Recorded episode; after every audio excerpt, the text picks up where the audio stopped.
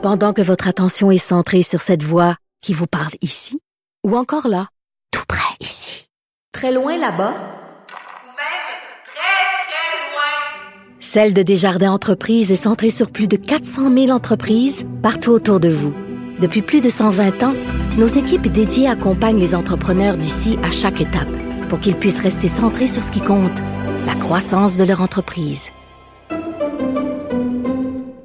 IGA est fier de présenter l'émission À vos affaires. Pour économiser sur votre panier d'épicerie, surveillez les offres et promotions de la circulaire disponible à IGA.net chaque semaine. IGA, vive la bouffe et les bonnes affaires. Martino. Ça va faire. J'ai déjà essayé d'expliquer ça. À un moment donné, pouvez-vous régler ça? La rencontre de Richard Martineau. Richard, bonjour. Salut, écoute page 26 du Journal de Montréal. Les Québécois parlent moins français à la maison. Et ça, c'est un sujet de chicane entre Jean-François Lisée et Thomas Mulcair. OK? Ah oui, hein? Je les reçois chaque jour. Et écoute ça. La proportion de Québécois qui parlent le français à la maison est en baisse, alors que l'anglais progresse dans la sphère privée, dit le commissaire à la langue française. OK? Et là, Thomas, et le- le- pourquoi il chicane? Thomas a dit, euh, on s'en fout de la langue parlée à la maison. Ce qui est important, c'est la langue parlée au travail, dans les interactions avec Mm, les gens à l'extérieur de chez toi. La langue que tu utilises dans ta maison, c'est de tes Ça te regarde. Ça te regarde. Ça, c'est Tom qui dit ça. Jean-François dit, ben non, ça a une incidence. Il dit, ça a une incidence quand même, là, parce que, tu sais, quelqu'un, on veut que ces gens, les, les gens s'intègrent, utilisent le français. Donc, plus ils parlent français à la maison, plus ils vont avoir le réflexe de parler français à l'extérieur de la maison. Et ce chicane, je, leur, je vais les relancer C'est tantôt ben là-dessus. oui, c'est là. sûr. Je vais les relancer là-dessus. Mais effectivement, toi, tu te situes où là-dedans? Ben moi, je suis un peu, euh, je trouve ça difficile de, de trancher parce que, tu sais, t'entends, mettons, une ruba gazelle. Marorisquier, tu sais que c'est des, des enfants de la loi 101. Tu sais que leurs parents, mettons, ou à la maison, peuvent parler langue X ou Y. là. Tu sais, des immigrants qui arrivent du Chili, du Pérou, on parle espagnol à la maison puisque c'est leur langue maternelle. Mais s'ils sont francophones, capables de travailler en français, s'ils parlent en français à l'extérieur de la maison, est-ce que c'est un problème? Est-ce que, parce que le français existe, le français continue de survivre. Moi, ce que je trouve le plus intéressant dans son rapport, c'est les deux aspects que François Legault ne veut pas, que ne veut pas toucher François Legault. C'est un, les immigrants temporaires, parce que Benoît Dubois, il dit, les immigrants temporaires, qui sont près de 4% de la population, parlent principalement en anglais. Donc, ça, ça a une incidence importante sur le français dans la place publique. Ça, on, s'y attaque pas au gouvernement du Québec. Puis l'autre, c'est les, euh, les francophones qui vont au cégep et à l'université en anglais. Puis il dit, ceux et celles qui ne vont pas au cégep et à l'université en anglais vont à 82% demander à être servis en français.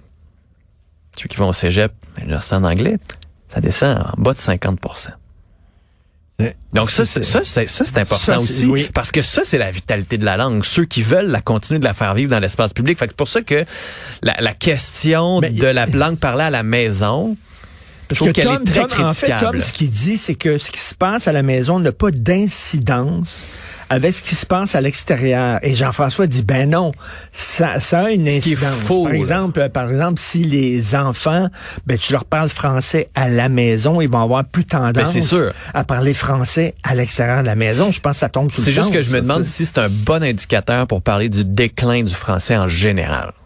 Parce que si tu vas chercher des immigrants chinois, vietnamiens et autres qui apprennent le français, qui s'intègrent, qui ont des enfants qui parlent français, mais qu'à la maison ils parlent vietnamien, est-ce que c'est le français qui est en déclin? Si la francisation a fonctionné, non.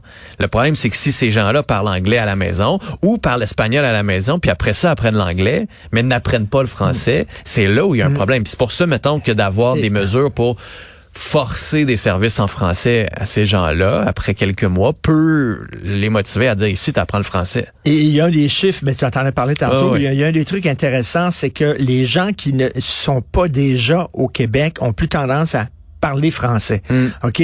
Tandis que ceux qui sont entrés ici euh, pour euh, travailler, mettons, Exactement. temporairement ou étudier, euh, parce que quoi? Ben, ils, ont, ils, ils savent comment ça fonctionne au Québec. Ils savent que tu peux parler seulement en anglais Ah ouais, ouais. et trouver une job et tout ça. Donc, ils disent, ah ouais, c'est comme ça au Québec. Donc, finalement, l'anglais, euh, c'est quand même une langue. C'est plus facile. Donc, ben, je parle anglais. Tous les Québécois le disent, si tu veux réussir dans la vie, il faut que tu parles anglais. Fait que pourquoi j'apprendrais le français si j'ai besoin de l'anglais pour réussir? Eh, eh, eh, Exactement. Mais ça, c'est un changement de philosophie, c'est un changement de culture. et- mais mais j'ai hâte de voir ce que le gouvernement va faire par rapport avec, à ça. avec ces chiffres-là. Et c'est là aussi où les anglos, pourquoi les anglophones en ce moment critiquent la réforme de la loi 96, c'est parce que ils disent que les immigrants, donc allophones, par exemple les hispanophones, euh, asiatiques et autres qui parlent pas français, devraient être considérés comme des anglophones s'ils commencent à parler anglais. Oui.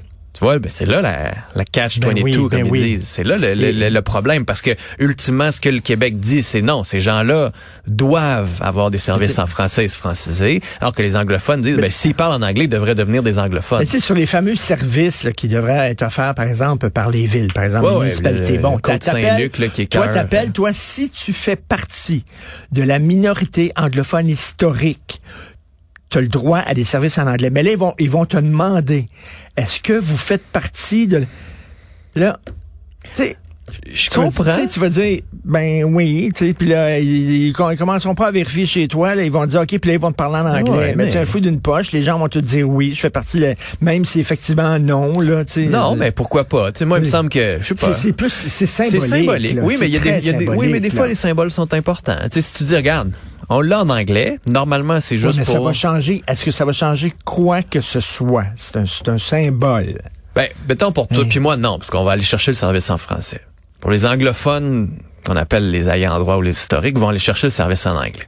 Je me dis, mettons que tu es un immigrant, que tu apprends un peu l'anglais, que tu apprends un peu le français, ou que tu apprends le français, que c'est difficile. Peut-être qu'au début, tu vas aller chercher le service en anglais, puis à un moment donné, tu vas dire, hey, je vais...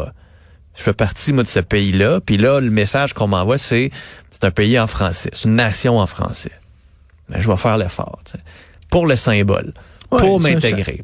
Je suis peut-être optimiste, là. Tu, tu vas peut-être me dire, regarde, symbole. attends, attends, dans 30 ans, tu vas, C'est parce vas que voir. tu, mais- tu mises sur la bonne foi des gens. Ouais, mais si tu vas en chercher la moitié sur la bonne foi, C'est là où peut-être euh, on- toi tu dis les gens sont par nature Suis et de bonne Rousseau, foi. moi, que- Moi, j'ai tendance à dire les gens sont par nature fourbes, fourbes et de mauvaise foi et hypocrites.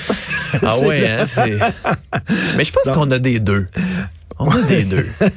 Un peu des deux. Le verre des fois est à demi plein et des fois à demi vide. Oui, puis même dans, même personnellement, c'est des fois, on- moi je pense que de nature je suis de bonne foi, mais c'est vrai qu'il y a des fois où je suis un peu, euh, bah, T'es comme le- euh, t'es comme Fred Flintstone, tu sais des fois il y avait comme un- le petit ange là, le, le petit diable autour de sa tête qui s'obstinait là. c'est exactement Je me souviens ça. de la scène d'un boys. C'était-tu d'un boys? Je pense que c'était d'un boys. C'était les gars qui sont aux toilettes. Puis dis-toi, tu te laves-tu les mains avant? D'aller aux toilettes ou après aux toilettes? Puis là, il y avait le débat là-dessus. Ça dépend, ça dépend s'il y a du monde dans les là, il y toilettes. en a un qui dit, ben moi, juste, je me lave juste les mains s'il y a quelqu'un dans les toilettes. Ben exactement. si y a personne dans les toilettes, mais lave pas. Basé sur l'honneur, Richard. Ça, les ados fonctionnent comme ça. Moi, je me lave les mains. Je vous le dis tout de suite après. Comme ça, tout ce que je touche est propre. Hey, merci Richard, bonne émission. Merci à toute l'équipe. Tristan Sibel derrière la console. Merci à vous. À demain.